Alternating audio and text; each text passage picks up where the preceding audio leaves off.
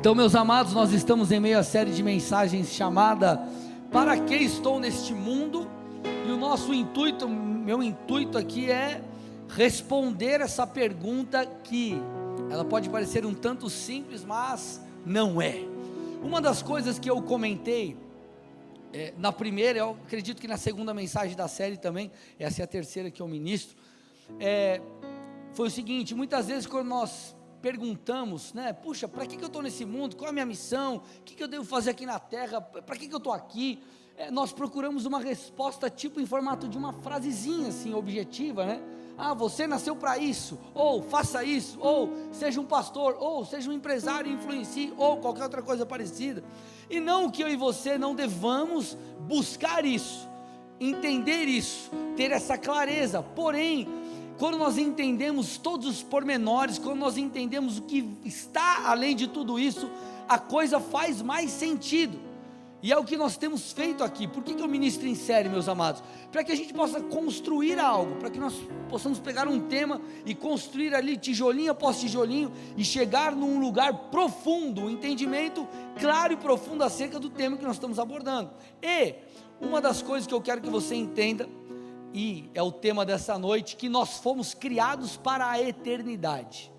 Nós fomos criados para ser eternos. Entenda, amados, essa série, existem séries que elas são um pouco mais práticas, outras séries elas são mais pancada, o Senhor nos confronta, e ainda outras elas são mais reflexivas. E essa aqui é uma série reflexiva. É uma série onde você tem que prestar muita atenção, se conectar aqui comigo, com os pregadores, para que você consiga entender aquilo que Deus tem para você. O que nós temos abordado, iremos abordar aqui são princípios, não é nenhuma novidade assim, algo que você nunca ouviu, mas são coisas que precisam ser lembradas, pois são fundamentos. Repete comigo: fundamentos. Então, meus amados, nós fomos criados para ser eternos.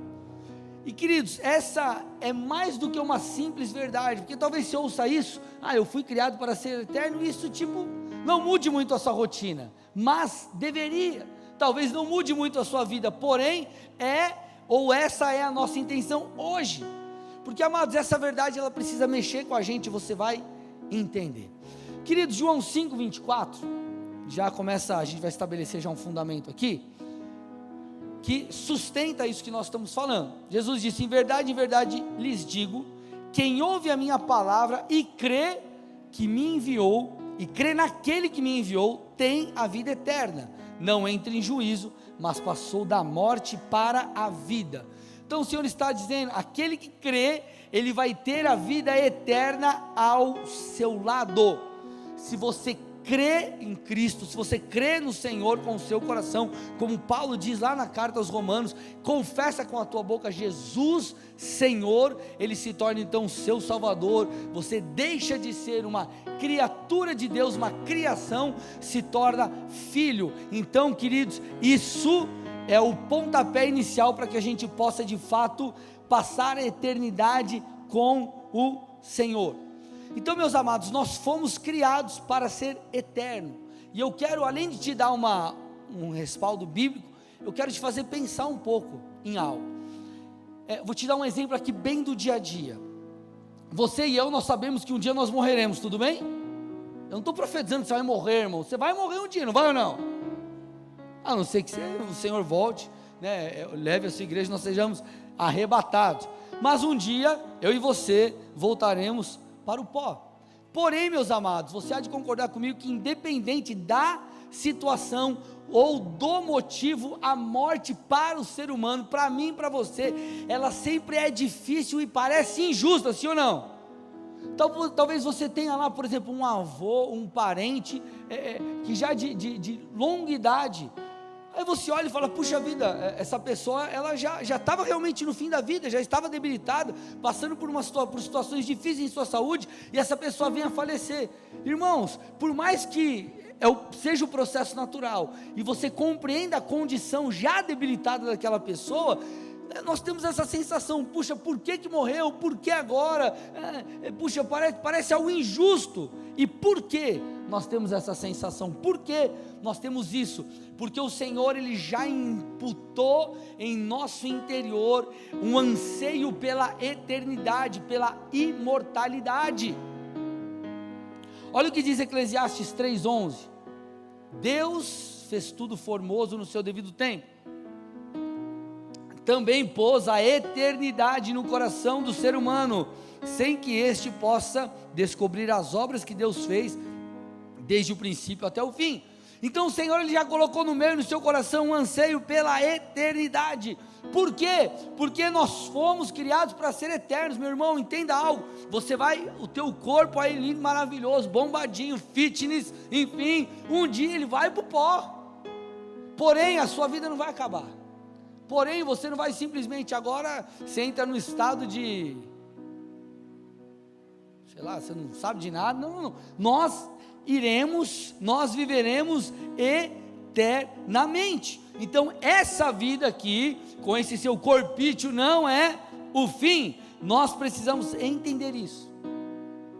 Por que você precisa entender isso? Para que você compreenda o aspecto eterno da vida, para que você entenda que aquilo que você fizer aqui ecoará para a eternidade. Quando nós vamos para a palavra, ela mostra esse contraste da brevidade da vida que estamos aqui, em comparação com aquilo que nós viveremos em eternidade. O que é eternidade? É para sempre, irmão. É um tempo que não tem fim. Olha o que a Bíblia diz sobre a brevidade da vida, Salmos 39, 4 e 5. Mostra-me, Senhor, o fim da minha vida e o número dos meus dias, o salmista está dizendo, para que eu saiba quão frágil sou. De, deste aos meus dias o cumprimento de um palmo, ou seja, algo pequeno, curto. A duração da minha vida é nada diante de ti. De fato, o homem não passa de um sopro. Tiago 4,14, olha o que diz a Bíblia, gente. Tiago 4,14. Vocês não sabem o que acontecerá amanhã. O que é a vida de vocês? Vocês não passam de uma neblina que aparece por um instante e logo dissipa. Uma neblina, ela aparece, daqui a pouco foi embora. É algo rápido, é algo curto, de curta duração. Salmo 144, 4. Salmo 144, verso 4. O ser humano é como um sopro, os seus dias são como a sombra que passa. Então, meus amados, a vida é breve. Olha para o irmão do seu lado e fala assim: a vida é breve, meu irmão. Porém, meus amados, como a própria palavra de Deus diz, e nós lemos aqui, o Senhor colocou em nosso interior o anseio pela eternidade, porque Ele o fez, porque isso é real. Agora entenda, meu amado, nessa vida você tem N escolhas, tudo bem? Você escolhe que você come, você escolhe qual é a sua profissão, você pode escolher diversas coisas, você tem muitas opções nessa vida. Quando nós falamos, porém, quando nós falamos de eternidade, só nos resta ou só temos duas opções: céu ou inferno.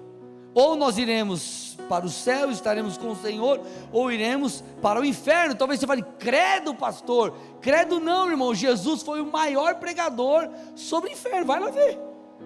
Então o inferno é real, não é uma figura de linguagem, é algo real. Pastor, mas eu não acredito, irmão. Se eu fosse você, eu não pagava para ver. Mas é uma escolha sua. Bom, se nós crermos em Jesus, confessarmos o seu nome, andarmos, buscarmos andar conforme a sua palavra, enfim, nós passaremos a eternidade com Cristo. Porém, se nós rejeitarmos o Senhor, nós infelizmente estaremos com a nossa eternidade fadada ao inferno, ao fracasso. O que eu estou tentando te dizer? Que as nossas escolhas nessa terra, nesse tempo presente, nesse curto espaço de tempo, determinará onde passaremos a eternidade e como passaremos a eternidade. Amados, nós precisamos refletir acerca dessas coisas, porque talvez palavras como essa você diga assim: ah, pastor, eu já sou velho de casa, eu tenho 5, 10, 15, 20 anos de crente, isso aí para mim é leitinho. Leitinho, irmão, pode ser leitinho, só que você precisa prestar muita atenção, avaliar a sua vida, porque é um fundamento. É um fundamento. Por que, que eu te digo isso? Porque quando nós temos uma consciência de eternidade, tudo muda. E eu quero já te convidar para você não faltar no domingo. Domingo você tem que estar tá aqui, irmão. A palavra do domingo vai ser um negócio pancadão, vai ser muito top. Amém, meus amados? Então espero vocês aqui no domingo já deixarem um, um gostinho de quero mais. Queridos, quando nós temos a consciência de eternidade, consciência de que o que fazemos aqui, tudo muda, tudo muda. Como nós agimos em nosso dia a dia, como nós, as nossas escolhas, enfim, como usamos o nosso tempo, os nossos relacionamentos, as nossas, escuta isso aqui, as nossas prioridades, elas são reordenadas à luz da eternidade. Então, quando nós é, temos essa mentalidade acerca das coisas eternas, a nossa vida, as nossas prioridades, elas são mudadas. E quando nós paramos para avaliar e estudar a palavra de Deus, ela mostra muito, ela aponta muito sobre prioridades. E ela nos ensina, nos dá sabedoria para que possamos viver de uma maneira que honre a Deus aqui e que possamos plantar também para a eternidade. E um dos versículos mais conhecidos dos crentes aí, enfim, né, e talvez até daqueles que não são crentes, é Mateus 6, 33, e ele estabelece a prioridade de todas as coisas em nossas vidas. Ele diz assim: Mas busquem em qual lugar, gente? Vamos lá, gente, fala forte aí primeiro lugar o reino de Deus e a sua justiça, e todas essas coisas lhe serão acrescentadas. Se você pegar a tua uma Bíblia de papel ou dependendo do aplicativo da Bíblia aí que você tiver, se você voltar alguns versículos, você vai ver que tem um subtítulozinho ali antes, alguns versículos antes. E ele está escrito assim: as preocupações, as preocupações. Então o Senhor está dizendo que se nós colocarmos Ele como prioridade, Ele suprirá as nossas necessidades, Ele nos ajudará em relação às nossas preocupações. Aqui eu não estou te ensinando ou falando para você, ó, viva o Evangelho, como eu disse no momento das ofertas, de troca. Plante para que você seja abençoado e você ganhe uma BMW. Eu não estou falando disso, irmão mas seria tolo da minha parte eu negar um princípio de plantio e colheita e negar aquilo que a palavra de Deus diz sobre o respaldo de Deus sobre as nossas vidas. Então, meus amados, nós temos que entender que aquela famosa frase de jargão, quando você cuida das coisas do Senhor, o Senhor cuida das suas, é um fato. Então nós precisamos entender a prioridade das nossas vidas tem que ser o Senhor. E como que nós agimos dessa forma? Você olha uma, uma decisão que você precisa tomar puxa, a palavra de Deus diz para eu ir para cá, mas eu quero ir para cá. O que, que, você tem que fazer? Seguir a orientação de Deus. O Senhor fala para você algo no seu coração, cara, vai, é isso aqui que eu tenho para você. E aí você faz o contrário, você não está se submetendo ao Senhor. Então nós temos que entender que o respaldo divino, ele vem quando nos submetemos a Ele. A oração que o Senhor nos ensina é: nós temos que orar para que a vontade dele seja estabelecida, e não a, o inverso.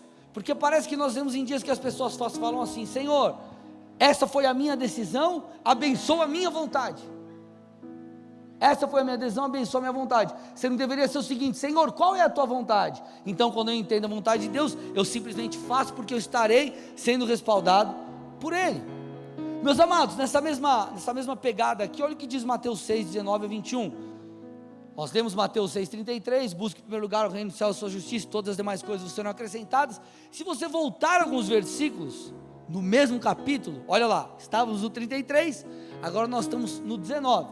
Olha o que a Bíblia diz: Não acumulem tesouros sobre a terra, onde a traça e a ferrugem corroem, e onde ladrões escavam em roubo, mas ajuntem tesouros no céu onde a, onde a traça e a ferrugem não corroem, e os ladrões não escavam nem roubam, porque onde estiver o seu tesouro, aí também estará o seu coração.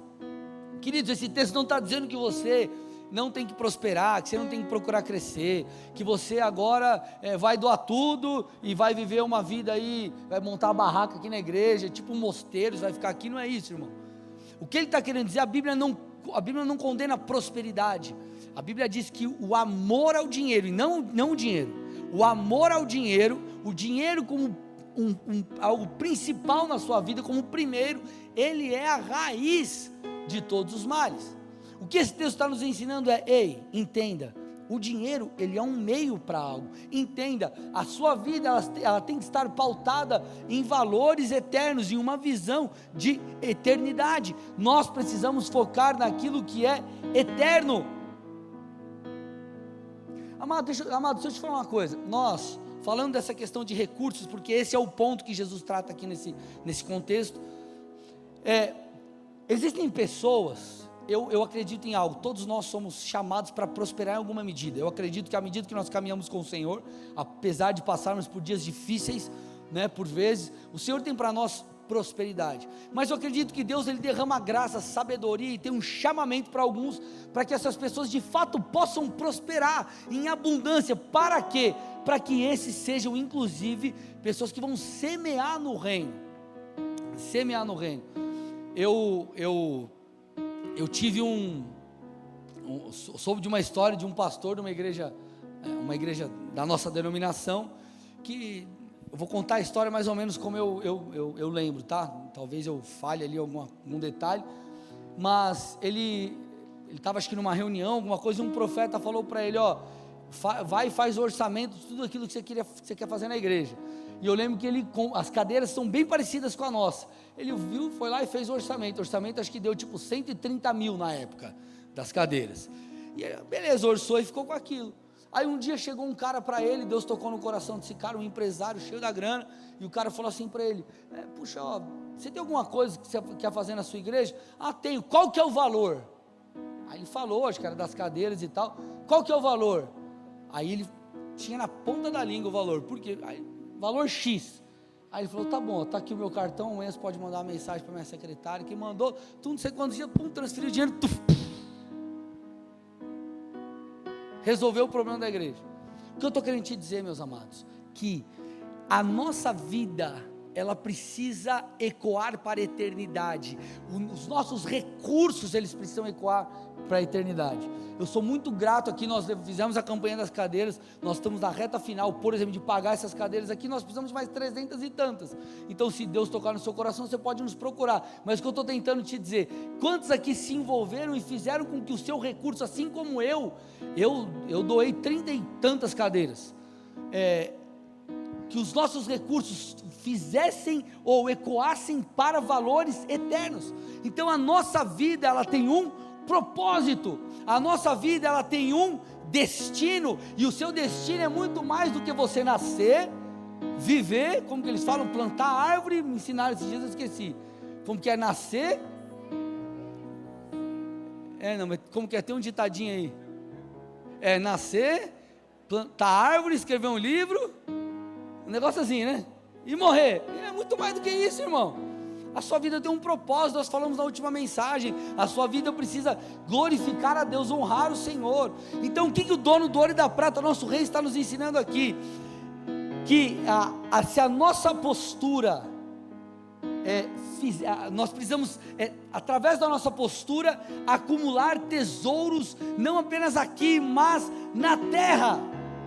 A maneira que nós vivermos aqui em honra, em obediência ao Senhor, fará com que eu e você venhamos a colher na eternidade.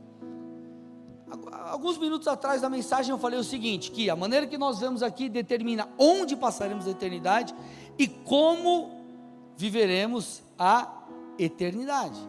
Queridos, entenda uma coisa: existe uma recompensa para aqueles que andam em obediência. Existem recompensas, não apenas no campo terreno, nós vamos falar, mas principalmente no campo eterno. Por isso que ele está dizendo, Paulo, apóstolo Paulo diz: essas leves e momentâneas tribulações produzirão para nós eterno peso de glória. O apóstolo Paulo estava dizendo o que? Ei, eu sofri, eu passei por dificuldades por obedecer a Deus, mas eu sei que isso produzirá uma recompensa eterna para mim. Queridos, olha o que diz 1 Coríntios 3, 13. Vocês estão aqui, amados, ou não? Vocês estão quietinhos, vocês estão com sono, está chato ou vocês estão prestando atenção? Alguns prestando atenção, aleluia, glória a Deus. Espero que você em casa também esteja. Olha lá, gente. A obra de cada um se tornará manifesta, pois o dia, com D maiúsculo, olha lá, o dia a demonstrará, porque será revelada pelo fogo, e o fogo provará qual é a obra de cada um. Se aquilo que alguém edificou sobre o fundamento permanecer, esse receberá a recompensa. Se a obra de alguém se queimar, esse sofrerá dano, porém, se ele mesmo, porém ele mesmo será salvo, mas como que através do fogo. Entenda algo aqui, deixa eu explicar para você. Preciso que você compreenda algo com muita clareza. Esse texto ele está falando do dia. Que dia? um determinado dia nós compareceremos diante do tribunal de Cristo. O tribunal de Cristo ele não fala sobre salvação, não é um julgamento sobre salvação, mas é o um julgamento sobre as nossas obras. Tudo bem, meus amados? O julgamento sobre as nossas obras, o que nós escolheremos, qual será a nossa recompensa por nossas obras. Repito, não diz respeito à salvação. A salvação não é por obras, a salvação é por fé. Tudo bem, amados? A salvação, você é salvo pela graça, mediante a fé. Isso não é mérito nosso, isso é favor de Deus. Obviamente, estão aí carecas de saber que a maneira que nós vivemos aqui, se nós escolhermos deliberadamente viver em pecado, não importa se a gente um dia confessou Jesus, nós precisamos entender isso, porque nós podemos rejeitar o presente que nos foi dado, que é a salvação, nós podemos rejeitar isso. Onde está escrito isso na Bíblia, pastor? Hebreus 10, 26, põe para mim aí. Hebreus 10, 26. Porque se continuarmos a pecar de propósito, o que, que é pecar de propósito? Pecar porque você quer, você está consciente. Eu quero pecar, eu escolho pecar. Depois de termos recebido conhecimento da verdade, que verdade? Verdade de Cristo, a verdade da palavra. Já não resta sacrifícios pelos pecados. Irmãos, o Novo Testamento, para judeus convertidos, o texto está dizendo aqui, hebreus, então ele está dizendo: se você escolher pecar deliberadamente, depois de ter recebido o conhecimento da verdade, eu quero pecar, pronto, eu escolho, quero ficar desviado mesmo, eu quero isso. Irmão, a eternidade você vai passar lá com o chifrudo. Hebreus 10, 29. Põe para mim aí. Olha lá. Imaginem o quanto, a mesma, mesma pegada aqui, imaginem quanto mais severo deve ser o castigo daquele que pisou o Filho de Deus, Filho de Deus maiúsculo, filho estou falando do Senhor, profanou o sangue da aliança com o qual foi santificado e insultou o Espírito da graça. Então ele está falando na continuação do texto que há um castigo para todo aquele que pisou o Filho de Deus, profanou o sangue da nova aliança, da graça que as pessoas falam. Olha lá, com o qual foi santificado e insultou o Espírito da graça. Então, meus amados, a salvação, ela é por fé, tudo bem, amados? Nós somos salvos pela graça, mediante a fé. E aí, meus queridos, nós escolhemos, permanecemos na pegada, no caminho do Senhor, tudo bem? Seremos salvos. Agora, depois disso, tudo bem? Quando nós morrermos, ou o arrebatamento, a ressurreição, enfim, nós estaremos diante do tribunal de Cristo. Esse tribunal de Cristo é para pesar, vamos usar esse termo, as suas obras, é para julgar as nossas obras. E o texto está dizendo que nós vemos agora há pouco que essas obras elas passarão pelo fogo. Essas obras serão provadas pelo fogo. E aí o apóstolo Paulo diz nos versículos 11 e 12. 1 Coríntios 3, 11 e 12. Porque ninguém pode lançar outro fundamento além do qual foi posto, qual é Jesus Cristo.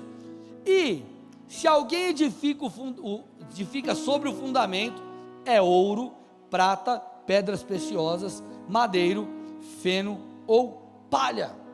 Então esse texto está dizendo que as nossas obras, elas estão divididas em dois grupos. Ou elas podem ser obras de obediência, obras de honra ao Senhor, obras de renúncia, obras de fazer a vontade de Deus, e essas obras são chamadas de, ou são ilustradas como ouro, prata e pedras preciosas, ou as nossas obras, elas podem ser obras, eh, puxa, eu fiz o que Deus queria, eu, eu, eu, fugi do meu chamado, ou qualquer outra coisa parecida, as nossas obras elas podem ser madeira, feno e palha. Ambas serão provadas pelo fogo, e aí você não precisa ser, né, fazer um curso aí de, sei lá, química, qualquer coisa, não sei, para você entender que, se você botar fogo na madeira, no feno e na palha, o que vai acontecer? Agora, se você botar no ouro, você vai purificar.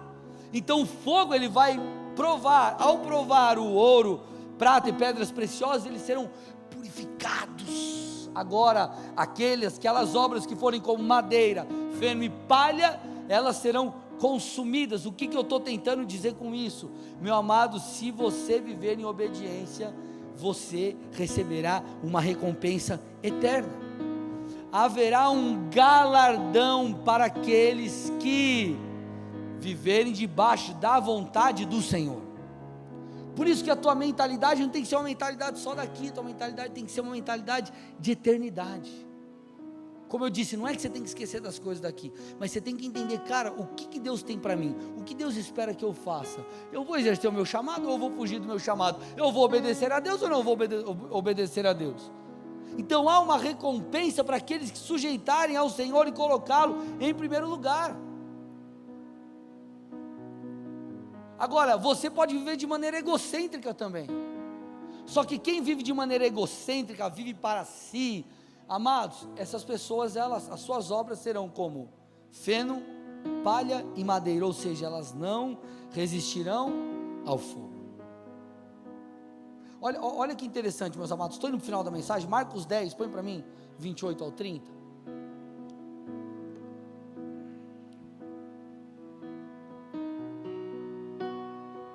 Deixa eu te dar o contexto aqui para você entender.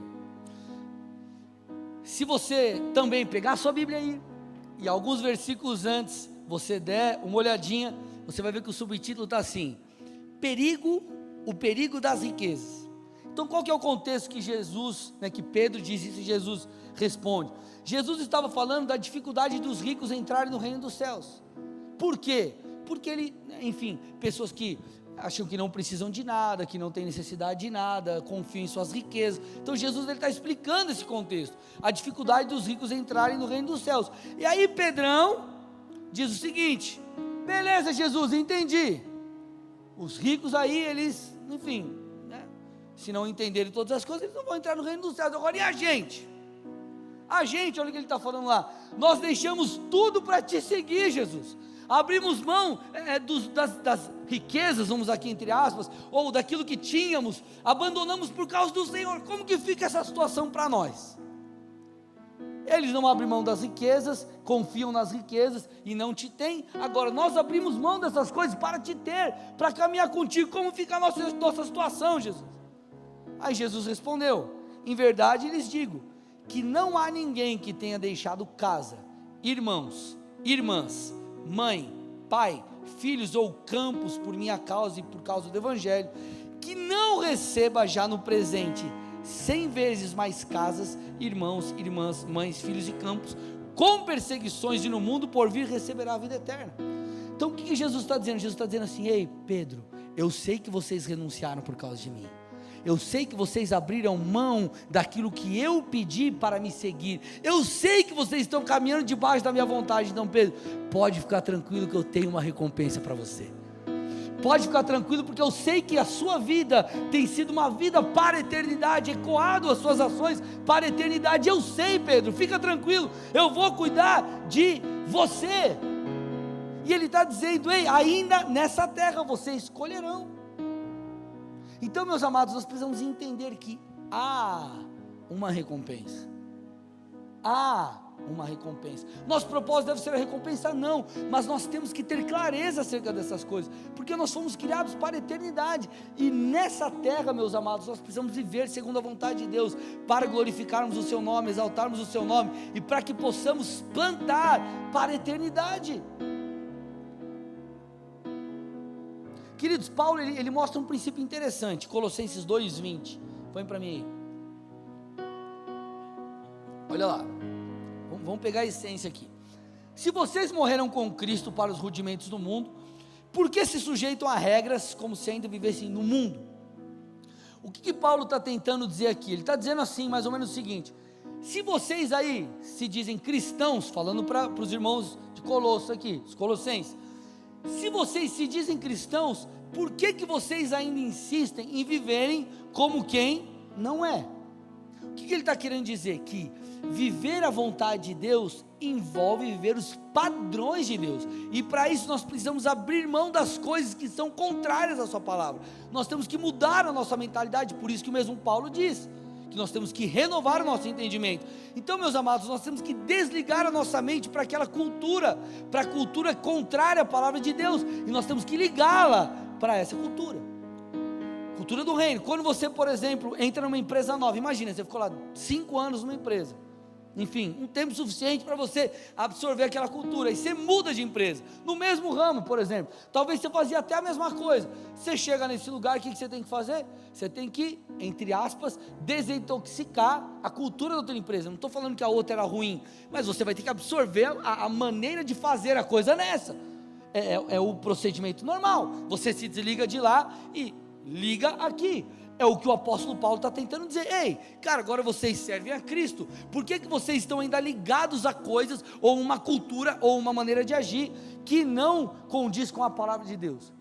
Trazendo aqui para uma aplicação prática nossa, meus amados, o que nós precisamos aprender? A nossa vida não tem que ser ligada apenas nessa terra, focando nas coisas dessa terra, construir coisas nessa terra, mas nós temos que entender que quando nos submetemos à vontade de Deus, quando damos destino eterno para aquilo que nós fazemos aqui, meus amados, nós honramos o Senhor e nós preparamos um galardão, uma recompensa para o futuro. Quando que você faz isso? Quando você obedece a Deus, quando você serve no ministério, quando você traz brinquedo para as crianças para a campanha de Natal, quando você semeia, você precisa dar destino à sua vida, você precisa que através dela as suas ações ecoem para a eternidade. Colossenses 3, 1 a 3, olha o que diz, gente, vocês estão entendendo aí, por favor? Sei que não é algo muito prático, mas é para a gente refletir mesmo. Vai, mexe lá dentro. Versículos 1 a 3. No capítulo seguinte, né? Que nós temos o 2, agora o 3. Portanto, se vocês foram ressuscitados juntamente com Cristo, busquem as coisas lá do alto, onde Cristo vive assentado à direita de Deus. Pensem nas coisas lá do alto, e não nas que são daqui da terra porque vocês morreram e a vida de vocês está oculta juntamente com Cristo em Deus. Então ele está dizendo mais ou menos o seguinte: não é, eu repito, que você tem que abandonar tudo aqui, não é isso, mas ele está dizendo assim: ei meu irmão, se você plantar apenas para essa terra, você vai ser a pessoa mais infeliz desse mundo. Por quê? Porque Deus já colocou em nosso interior o desejo pelas coisas eternas. Então eu te pergunto, meu irmão e minha irmã, indo para o final da mensagem, como você tem gasto a sua vida? Em favor de que você tem é, é, é, é vivido os seus dias? Talvez você diga para mim, pastor, lá atrás, quando você abriu mão da sua carreira profissional, querido, era gerente de banco, eu estava indo para minha terceira promoção em três anos depois que eu mudei aqui para Curitiba. Meu chefe chegou em dezembro para mim de 2013, André, ó, eu, te, eu, eu, eu me comprometo a te promover no próximo ano, e aquilo ia ser muito bom para mim. Aí vira o ano, chega fevereiro de 2014, meu pastor me liga, André, aquela história que você já sabe, você tem que assumir uma igreja, tem uma missão para você. Falei, pastor, só me diz o dia e a hora. Deu, sei lá, um dia seguinte eu estava falando com ele, ou no mesmo dia deu, sei lá quantos dias eu estava pedindo para sair do banco, 15 dias eu estava fora. Por quê? Porque, amados, eu entendi que a minha vida não tem que ser gasta apenas para as coisas que são aqui da terra. É importante você prosperar, sim. É importante você crescer financeiramente, sim. É importante você é, correr atrás é, do seu ganha-pão. Você desfrutar. É, isso, tudo isso é importante, meus amados. Agora, se nós vivermos é, focados nisso, querido e queridas, queridos e queridos, a coisa vai ficar difícil. Então, meus amados, nós temos que gastar a nossa vida para que possamos juntar tesouros no céu. Tem um pastor chamado Rick Warren, pastor muito bênção, ele diz algumas coisas. A primeira, dela, a primeira delas é a seguinte: sua vida é formada como você a enxerga. Então ele está dizendo assim: a sua vida ela vai ser guiada pela maneira que você a vê, a maneira que você a enxerga. Por isso que o apóstolo Paulo diz: mude a sua mente, para que você prove a boa, perfeita e agradável vontade de Deus. Então nós temos que mudar a maneira que nós enxergamos. Por isso que nós estamos aprendendo aqui. Eu preciso dar um valor eterno para a minha vida. Rick Warren também diz o seguinte: como você define a sua vida, presta atenção, gente, como você define a sua vida, determinará o seu destino. A perspectiva irá influenciar a maneira pela qual você investe o seu tempo, gasta o seu dinheiro, usa os seus talentos e valoriza os relacionamentos. Então ele está dizendo assim: a maneira como você define a sua vida, ela vai guiar todo o seu destino. Porque essa perspectiva, essa maneira que você enxerga, ela vai determinar com quem você vai se relacionar, como você vai gastar o seu tempo, é, para que ou em que você gastará os seus dias.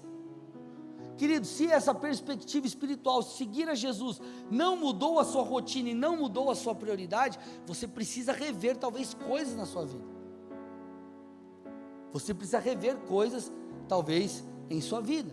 Então, quando nós temos uma mentalidade, quando nós é, é, observamos a eternidade, as coisas eternas, quando nós temos essa clareza, meus amados, as nossas atitudes, as nossas escolhas, elas mudam.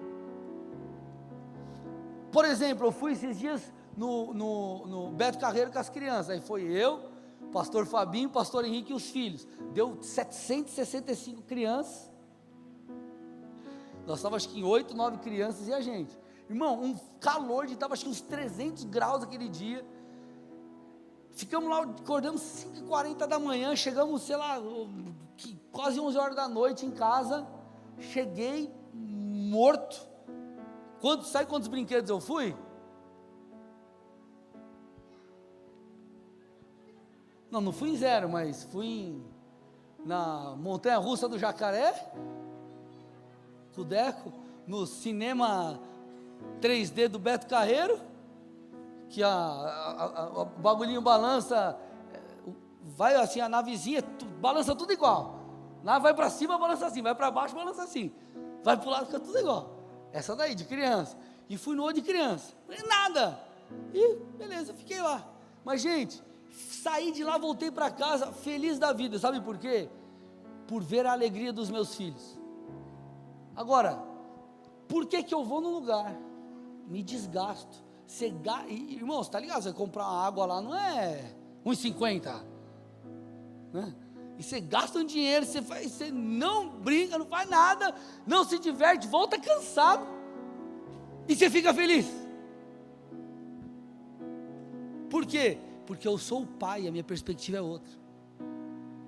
A minha perspectiva ela não é pautada pela perspectiva do André, mas pela perspectiva como um pai. O que eu estou tentando te dizer?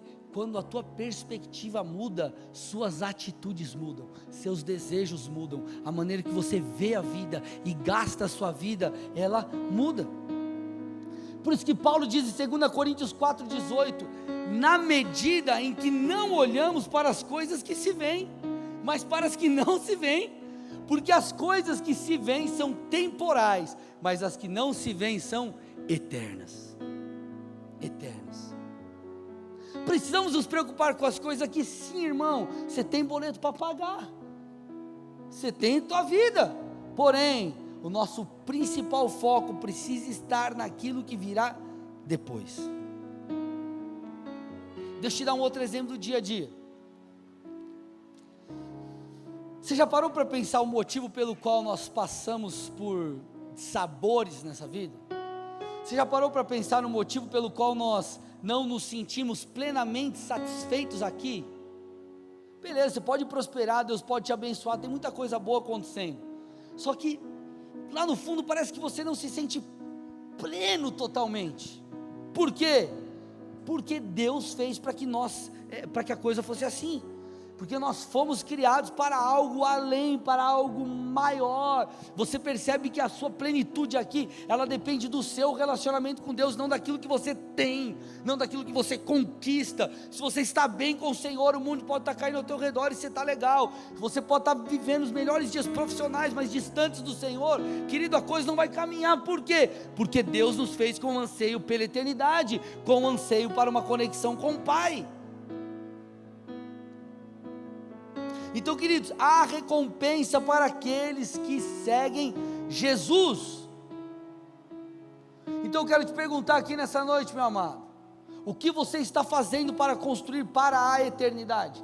O que você tem feito com os seus talentos? O que você tem feito com os seus dons? Será que você tem apresentado ou guardado, juntado para si é, ouro, prata e pedras preciosas? Ou as suas obras elas têm sido como madeira, feno e palha? Queridos, você e eu, nós teremos vontade de desistir? Sim. Passaremos por dias maus? Com certeza. Só que o que vai determinar a nossa vida não é o que nós sentimos muitas vezes, mas são as escolhas que nós fazemos. E não somente escolhas que fazemos no ato, mas escolhas que nós fizemos lá atrás. Escute isso, é importante. 12 de junho de 2010, eu casei com a minha esposa. Naquele dia eu tomei uma decisão de ser fiel. Sabe o que eu faço hoje? Eu só administro a decisão que eu já tomei há 11 anos atrás. Eu entreguei minha vida para Jesus em novembro de 2003. Decidi estar crucificado com Cristo. Sabe o que eu faço hoje? Administro a decisão que eu tomei lá atrás. Um dia eu aceitei o chamamento para ser pastor dessa casa. Sabe o que eu faço hoje? Administro a decisão que eu já tomei lá atrás. Vocês estão aqui, meus amados? Então nós precisamos ter essa perspectiva eterna. Olha que interessante, estou acabando, estou acabando, segura aí. 1 Timóteo 6, 17 a 19. Olha o que Paulo, Paulo falando para Timóteo, pastor jovem, ele ensinando como um mentor ali, como um pai espiritual.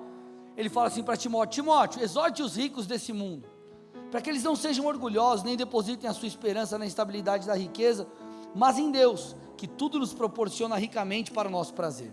Que eles façam bem, sejam ricos em boas obras, generosos em dar e prontos a repartir. Obrigado. Ajuntando para si mesmos um tesouro que é sólido fundamento para o futuro, a fim de tomarem posse da verdadeira vida. Gente, esse texto é tremendo. Ele chega assim e fala assim: ó, Timóteo, avisa essa galera e para a galera que tem dinheiro o seguinte: primeiro, não coloque a sua segurança nas riquezas, porque elas são instáveis. Coloque a sua confiança em Deus. Aí ele diz assim, ó, que essas pessoas elas façam o bem, sejam ricos em boas obras, generosos em dar. Então ele está dizendo assim: ei, essa pessoa ela precisa dar um destino, ela precisa dar um destino para aquilo que ela tem recebido, para os seus recursos. Podemos estender aqui para os, para os nossos dons, para quem nós somos, para aquilo que o Senhor colocou em nós, para os nossos talentos. E aí ele diz: ó, ajuntando para si mesmos um tesouro que é sólido fundamento para o futuro. Opa!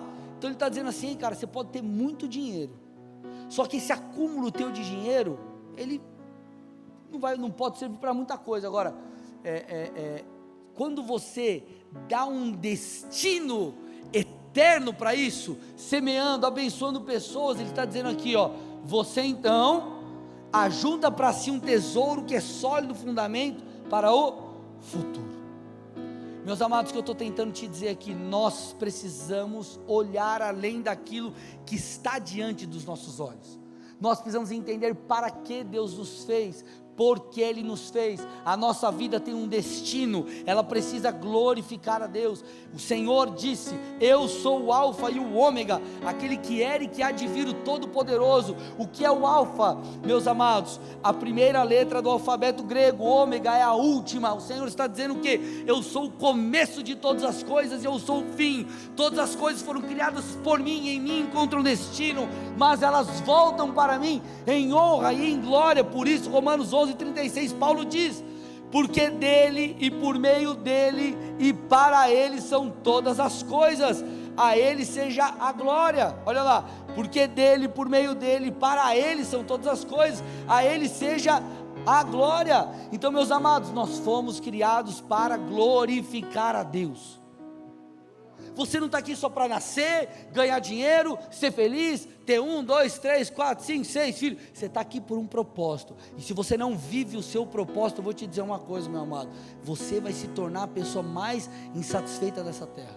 Eu conheço pessoas, querido, prósperas financeiramente, plenas, inclusive com família abençoada, está tudo bem. Mas você pergunta para essa pessoa, querido, ela não está totalmente plena. Por quê? Porque ela não está vivendo o seu propósito.